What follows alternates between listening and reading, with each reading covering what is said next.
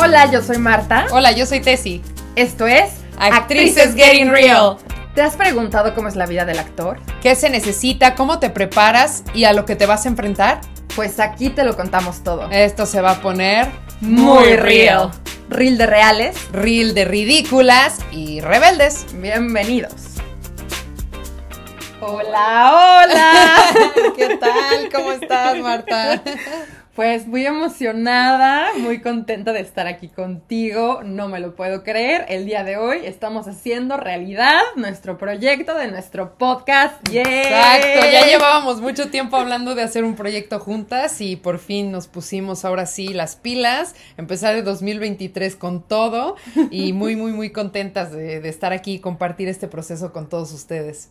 Así que feliz año a todos en casa, feliz 2023. Estoy segura que es un año maravilloso para todos.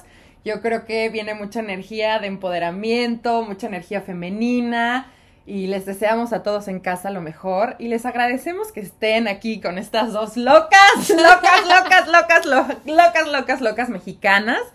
¿Y qué te parece, amigas, si nos arrancamos presentándonos, contándoles a todos ustedes quiénes somos, de dónde venimos, qué nos mueve, qué nos apasiona, porque en este podcast también se va a echar mucha chorcha. Se nos van a salir las malas palabras, así que por favor, mayores de 18 años y harto chisme, harto chisme. Así que, ¿qué tal si te arrancas, amiga? Perfecto. Cuéntanos. Bueno, pues yo me llamo Tessy, eh, Tessy Martínez Errasti.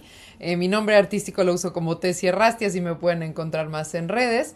Eh, y soy actriz. Eh, no, no me voy a clasificar como actriz de teatro o actriz de cine o algo así, porque soy actriz en general y hago muchas cosas, ¿no? Como trabajo de voz, podcast, puede ser lo que sea, ¿no? Yo vengo de la Ciudad de México, nací en el municipio de Coyoacán y viví la mayor parte de mi vida en la Ciudad de México. Eh, es- no llevo mucho tiempo en la ciudad de Nueva York. Eh, y estudié, me formé como actriz, empecé desde chica con clases de danza y de canto, hice hawaiano y taitiano y todas esas cosas raras. Y este, hice mucho teatro de escuela. Y luego en la preparatoria fui al CEDAR Diego Rivera y ahí estudié tres años y me especialicé en teatro. eh, y posteriormente entré a la Escuela Nacional de Arte Teatral, en donde estudié la carrera licenciatura en actuación. Y ahora háblanos de ti. Oye, antes una porra para la ENAD, la Escuela Nacional de Arte Teatral, a la viva, a la va, a la viva, va, la ENAD, la ENAD, ra, ra, ra. Oye, ¿te acuerdas de esas porras que hacían en el tótem? Sí. ¿Qué tal? ¿Qué Sí. tal? Estoy tratando de acordarme de una, pero qué experiencia es estar en la Escuela Nacional de Arte Teatral. Ya Bueno. entraremos en esos detalles, Sí. cómo lo viviste, cómo lo vivimos. Y pues, mucho gusto en conocerte, Tessie Errasti. Es un Ay, placer tenerte aquí en este espacio celestial. Cósmico, mágico. Y bueno, los que no nos están viendo en YouTube ni en cámara, en verdad que el día de hoy, este sí, R de ridículas, porque traemos una facha de invierno con. O sea, si ten- tuviésemos que presentar qué es nuestro outfit, pues ridículo. ¿Cómo se le llama esto? El fluffy, el. Pues sí, como de peluche. Estamos como casi, casi como la familia peluche aquí. Mira, me voy a poner el gorrito para la gente que nos ve así de. Es que sí está haciendo frío y como nos gusta estar echando la chorcha aquí, estar también relajadas, pues el día de, el día de hoy no tenemos que prepararnos para una audición.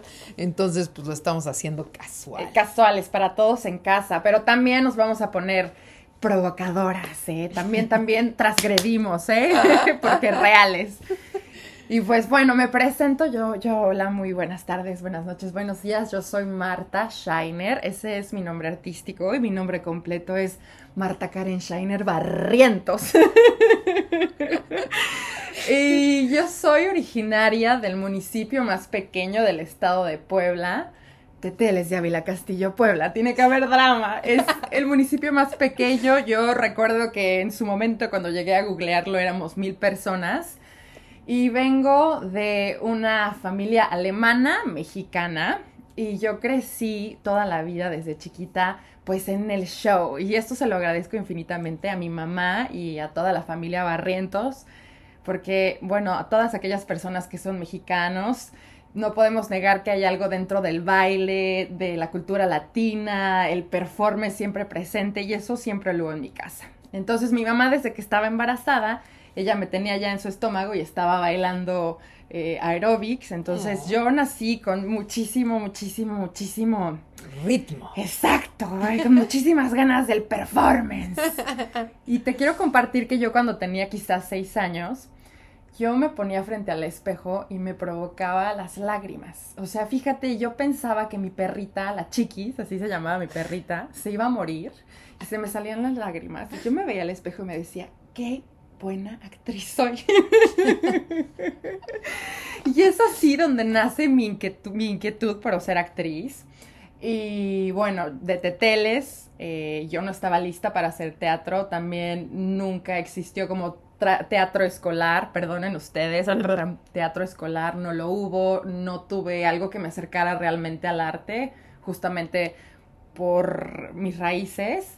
Y luego asistí a la prepa federal de Teciutlán y yo quería, pues ya tenía como muchas ganas de hacer algo más que tuviese que ver con el performance. Por supuesto que siempre estuve que en la escolta y que en todos los bailables y en los concursos de declamación y oratoria, porque me encanta el acto performático. Por supuesto que me encanta que me vean, por supuesto que me encanta la atención. Ya hablaremos de los complejos del actor, ya vamos a entrar por ahí. Y es así cuando yo le digo a mi papá que quiero ser actriz, ¿no? No sé si te pasó en casa, ya nos contarás, pero fue como ¿qué? O sea, si tú que estás en casa y te estás preguntando qué quieres ser actor, o sea, quieres ser actor y, se lo expresas a tu familia, pues lo primero es, ¿de qué vas a vivir? Claro. este, ¿quién te va a mantener?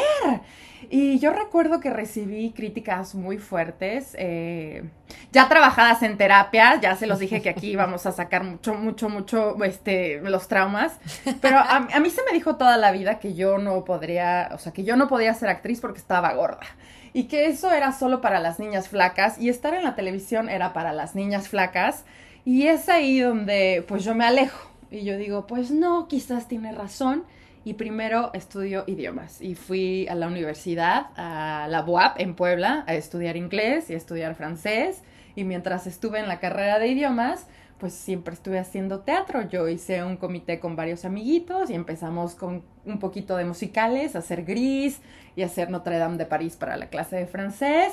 Y ahí empiezo yo a mitotear, a mitotear y a mitotear. Y cuando me graduó, fíjate que fue lo más gorda que yo estaba en la vida. O sea, ahora ya estoy más suculenta y más delgada. Pero si tuviésemos que hablar de un abandono, mi abandono más grande fue en ese momento. Y yo recuerdo que pasé a recibir mi diploma y yo estaba llorando y, yo dije, ¿qué pedo? ¿Y ahora qué sigue? ¿Y ahora qué sigue? Mm. Eh, y mi papá se sentó conmigo y me dijo, ¿qué quieres? O sea, a ver, ¿qué pedo? ¿Qué quieres? Y yo, pa, es que quiero ser actriz. y bueno, si iba a ser actriz es porque tenía que ser la mejor y porque iba a asistir a la mejor escuela de teatro en nuestro país. Exacto. Pero bueno, eso se los contaremos en el siguiente episodio. Muchas gracias por sintonizar el día de hoy. En el siguiente episodio les platicaremos cómo nos unimos a la Escuela Nacional de Arte Teatral y cómo iniciamos nuestra formación, ahora sí, como actrices, de manera más profesional. Bye.